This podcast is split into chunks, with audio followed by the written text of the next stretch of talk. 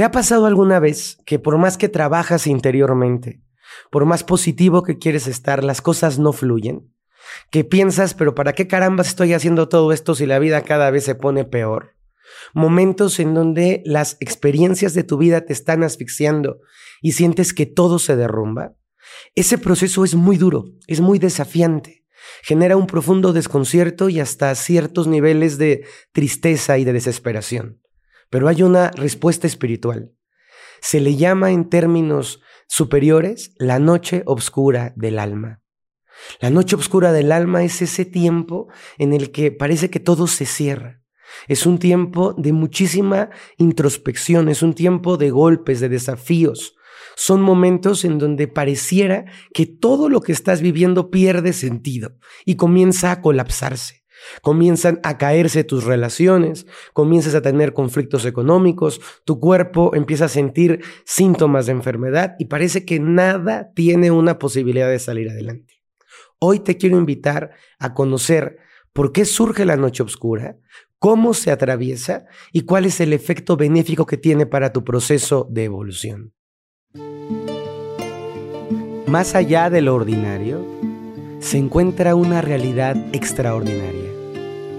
Descúbrela a través de los ojos del vidente. Estoy realmente muy contento de esta nueva temporada haciendo los podcasts. Agradecido con cada uno de ustedes por sus comentarios, por estar ahí. Recuerden que el propósito de los podcasts es llegar al mayor número de corazones y de conciencias. Así que si te gusta, si te interesa, si te es útil, te pido por favor que lo compartas. Les contaba yo sobre la noche oscura del alma. Todos los grandes maestros espirituales, el maestro Buda, el maestro Lao Tse, el maestro Jesús, tuvieron que enfrentarse a periodos de la vida muy difíciles, muy adversos. Hay historias de cómo Moisés, por ejemplo, tuvo un momento de crisis interior muy severa antes de poder entender su misión espiritual. O esos 40 días que el Maestro Jesús pasó en el desierto siendo amenazado, atacado dentro de una profunda sombra de la que salió, por supuesto, fortalecido. La historia del Buda no es distinta. El príncipe Siddhartha, que tiene que abandonar su palacio antes de encontrar la iluminación, pasa por muchas penurias, por momentos que son muy difíciles. Y la pregunta que surge es ¿por qué si una persona es buena, es honesta, trabaja espiritualmente, quiere lo mejor, de repente el universo le paga, le responde con problemas y con circunstancias tan duras y tan desafiantes? La respuesta es simple. El espíritu tiene que edificarse y tiene que fortalecerse. Y algunas veces cuando estamos muy cerca del despertar profundo, cuando estamos muy cerca de abrir nuestra espiritualidad, de las cosas mejores, llega, viene y golpea fuertemente enseñanzas muy duras que el universo tiene para nosotros. Seguramente has escuchado esta expresión, a veces un poquito trillada, de que justo antes del amanecer viene la parte más oscura de la noche. Pues algo similar ocurre en los procesos evolutivos. Imagina que tú tienes una misión, un sentido de vida, que quieres realizar un sueño o un propósito. Y ahí vas en tu camino, echándole ganitas, haciendo tus visualizaciones, haciendo tus rituales, confiando en la luz, creyendo en ti, haciendo cada día lo que te toca hacer. Y ahí vas construyéndolo.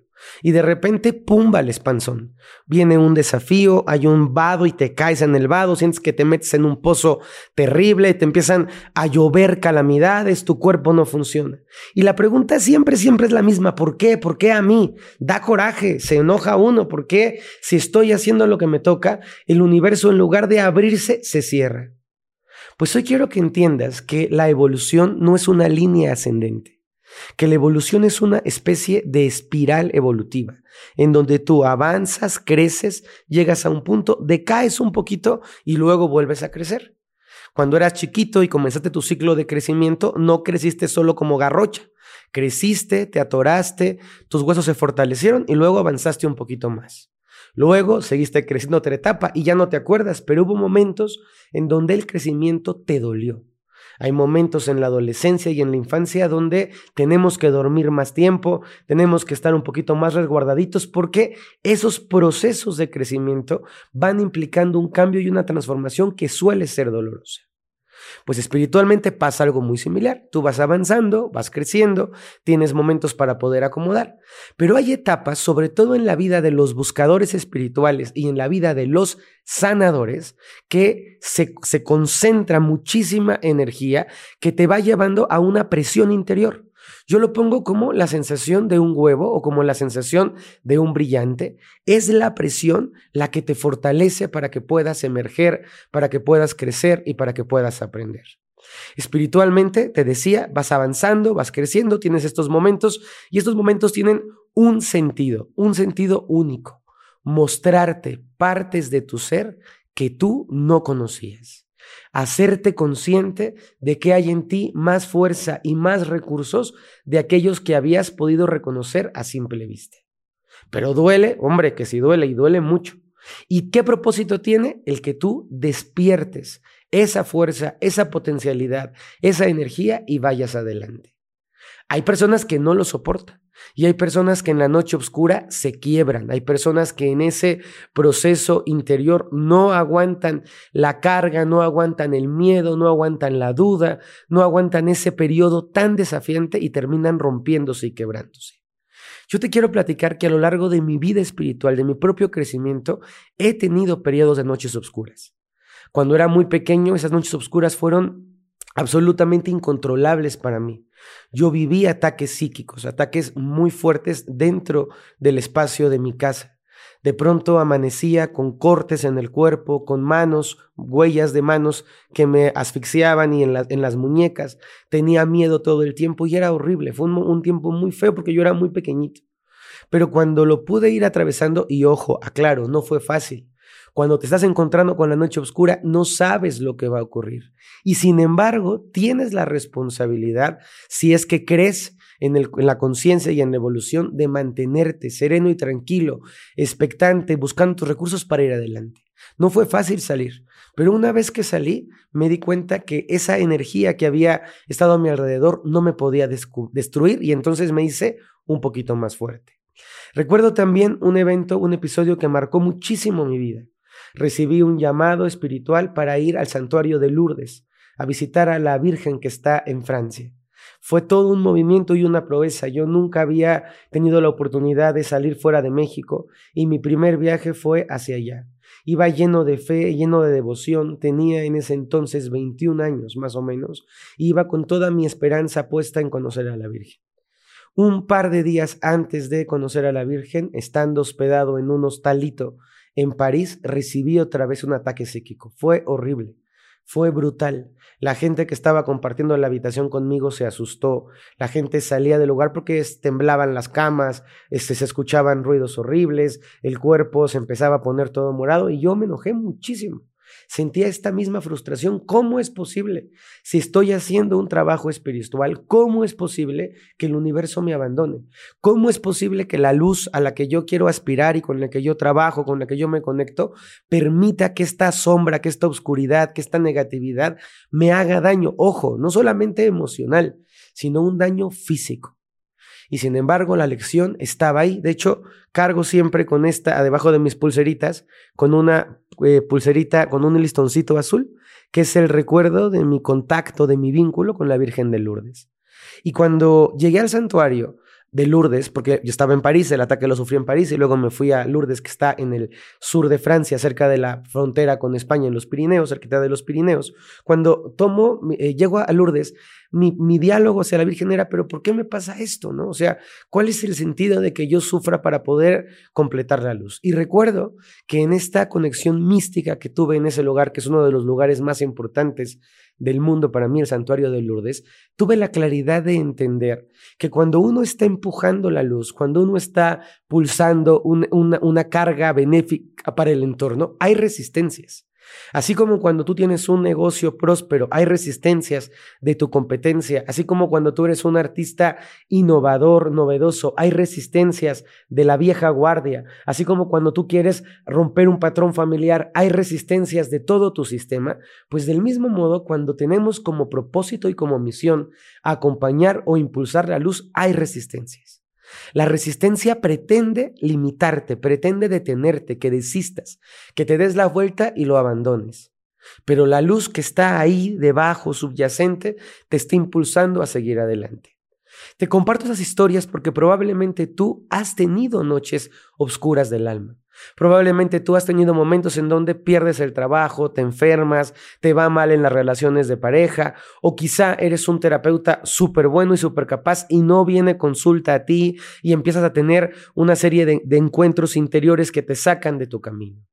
Probablemente eres una mujer joven o un hombre muy joven y tienes esta vocación de hacer espiritualmente las cosas correctas para poder crecer, para poder evolucionar y pareciera que todo se bloquea, que nada te va bien o estás emprendiendo este camino y el universo no te da señales de ir adelante aparentemente. Pues este mensaje es para ti, es para entender qué pasa, qué ocurre y que cuanto más oscura es la noche, más capacidad de emitir luz hay en ti. Dependiendo del sapo es la pedrada, decía mi abuelito. Dependiendo de la intensidad de brillo del alma es la oscuridad que arremete. ¿Qué es lo que tenemos que hacer si estamos enfrentando una noche oscura? Y quiero aclararlo. Una noche oscura puede durar una noche, puede ser un periodo de tiempo, pueden ser unos minutos o pueden ser incluso años. Es duro entenderlo, pero pudiera ser así. Hoy te quiero explicar qué nos toca hacer frente a la noche oscura. Primero, hay que reconocerla. Hay que entender que de pronto estamos en un momento, en un vado, en un espacio de muchísima carga, de muchísimo peso y de muchísima oscuridad. Y no desesperarnos. Hay que entender que estos procesos son parte de la evolución y que van a pasar. Puede ser que te esté doliendo tu cuerpo y digas no puedo más y entonces toca hacer una escucha, detenerte, observarlo, tener calma. Lo más importante es reconocer que estamos en una noche oscura y tener calma. Ojo, también las parejas viven noches oscuras. También en el aprendizaje hay noches oscuras. Hay momentos en el que nos bloqueamos. Segundo, una vez que ya reconocí que estoy en la noche oscura, tengo que ir adentro. Una de las cosas más comunes es que queremos que la noche oscura se resuelva afuera. Pero no, el verdadero ataque, la verdadera crisis, el verdadero conflicto y por lo tanto la verdadera solución se van a gestar en tu interior, no afuera. El enemigo está afuera de ti, la adversidad está afuera de ti, pero la resolución está dentro, porque si tú vas a la afuera, vas a seguir encontrándote con más y más adversidad. Por lo tanto, el segundo elemento es detengo y voy a mi interior. En mi interior hay un refugio. En mi interior brilla la luz. Por eso adentro de ti es válido que reces, es válido que medites, es válido que visualices, que puedas preguntarte cuántas herramientas he ido acumulando al paso del camino, cuánta fuerza interna tengo en mí. Tengo que recordar quién soy yo, cuáles son mis intenciones, cuáles son mis ideales, qué me guía, qué es lo que me impulsa a ir adelante. Cuando tú estás dentro de ti, tomas lo que los budistas llaman el refugio. Y es todo lo que está pasando afuera, permito que ocurra afuera, pero yo adentro estoy bien custodiado y bien resguardado. El tercer elemento, una vez que has tomado refugio, es permitirte entender que hay una ruta de salida. A veces queremos que la oscuridad se vaya rápido, todos, así ya llegaste, muy bien, te vas. Pero la oscuridad está ahí por esta intención de bloquear. Lo que tienes que hacer es buscar dialogar. ¿Qué es lo que esta oscuridad quiere? ¿Qué me quiere enseñar? ¿Qué me quiere mostrar? ¿Cuál es su propósito? Y comenzar a tener confianza, certeza, una fe activa de que detrás de cada noche oscura hay un camino de salida. Un camino de salida que, cuidado, no va a estar trazado afuera, sino que se va a empezar a generar dentro. Y el cuarto elemento, el cuarto paso que es importantísimo también, comenzar un paso a, lo un paso a la vez a abandonar la oscuridad. Son pequeños, cientos de pequeños actos los que te van a llevar a ir cruzando la oscuridad. Lo podemos imaginar como si fuera un espacio de una niebla negra. Y cuando tú estás en esa niebla negra y la niebla llega a ti, tú no puedes ver el camino. Si alguna vez les ha tocado manejar en una carretera con niebla, es un poco desesperante o caminar en un bosque que tiene mucha niebla porque realmente no ves a dónde vas. Y sin embargo, lo que te toca hacer es encender tus luces, encender tu luz interna y comenzar a avanzar muy despacito, con lo poquito que puedas ver. ¿Por qué despacito? Porque si vas demasiado rápido, te puedes despeñar, te puedes caer. Entonces es importante entender un pasito a la vez, una pequeña acción. Mantengo mi fe, empiezo a trabajar conmigo, comienzo a hacer visualizaciones, hacer afirmaciones, pequeños actos. Se vale de pronto pedir ayuda, pero la ayuda va a llegar una vez y solo una vez que tú has buscado dentro de tu interior. Para poder ilustrar esta, esta experiencia de la noche oscura, baste con decir que todos los grandes seres espirituales de nuestra historia las han atravesado. Y a veces no ha sido una, a veces han sido muchas noches oscuras. A veces han sido recurrentes experiencias dolorosas, recurrentes periodos de tiempo asfixiantes, los que un espíritu evolucionado ha tenido que vivir para poder florecer y emerger en toda su plenitud y en toda su luz. Recuerdo muchísimo la historia de uno de mis grandes mentores. Y él me contaba, porque me conoció en una noche muy oscura mía. Y él me decía, yo, yo buscaba, era un, era un adolescente, tenía 18, 19 años, cuando empecé a hacer el camino del chamanismo. Y este hombre ha sido mi gran maestro del chamanismo.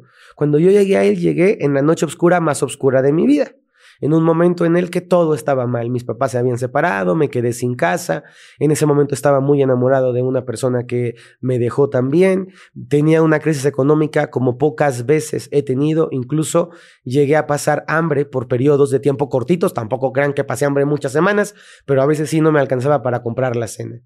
Y cuando yo llegué con esta persona, esperaba encontrar el consuelo, esperaba encontrar el apapacho, el ay, pobrecito, sí, ven, yo te cuido. Y recuerdo con muchísima claridad cómo su manera de actuar me impulsó a salir. Se sentó junto a mí y me dijo, esto pasa, esto es así y hay que vivirlo. En mi corazón yo decía, no, no, no, dime una receta mágica chamánica para que lo pueda transmutar, trebolar y pueda seguir adelante. Y él me decía, y tienes que vivirlo solo. Y tienes que vivirlo dentro de ti. Recuerdo que para mí el desconcierto era mayor. Empezaron a pasar los días, hacía trabajo chamánico todos los días con él, y un día se acercó y me dijo, la verdadera templanza de un hombre se muestra cuando baila sonriente debajo de las tormentas. Así es que baila cabrón, porque esta tormenta aún no acaba. Hoy, 20 años después, puedo decirles a toro pasado que las tormentas acaban y que sé, he experimentado y todavía de repente el mundo me da cocolazos. He experimentado muchas veces esas tormentas. Sé lo duro que es la pérdida, la desesperación que se siente, la angustia, la soledad, esa, esa imagen de estar abandonado, de ser como un niño huerfanito debajo de una gran tempestad. Pero también sé que las tormentas pasan y que tenemos que comprender que cada tormenta es una marca de guerra ganada, que cada tormenta es una cicatriz que se queda en nuestra alma y que nos permite avanzar sabiendo que esas tormentas no nos acaban, que esas tormentas no nos destruyen, que esas tormentas nos permiten recordar quiénes somos. Sé que las han vivido y también sé que quizá las tendrán que vivir adelante. Y sé porque las he encarnado en mi propio ser, que el camino para atravesarlas es así, directo, profundo, solitario, y que requiere un gran valor y un gran amor propio. Cuando estés en la noche oscura, te pido por favor que recuerdes este podcast. Reconoce la sombra. Toma refugio dentro de ti. Ten una confianza y una certeza de que la sombra acaba y atraviésala pasito a pasito. Hay algo muy especial que ocurre, querida comunidad, cuando grabo los podcasts. Sé que te estoy hablando a ti. Por difícil que te pueda parecer, sé claramente que este podcast llega y toca tu alma de una manera necesaria. Y sé que puede ser el principio de un camino o el fin de una oscuridad en tu alma. Desde mi corazón deseo que cada uno de estos episodios dejen una huella imborrable en tu interior. La vida a veces tiene tormentas, pero muchas veces tiene bendiciones. Y cuando tocan las bendiciones hay que estar ahí para tomarlas. Y cuando vienen las tormentas, hay que sonreír y confiar en que habremos de atravesarlas. Les envío un abrazo, muchas bendiciones y mucha luz. Las tormentas pasan y la luz siempre queda.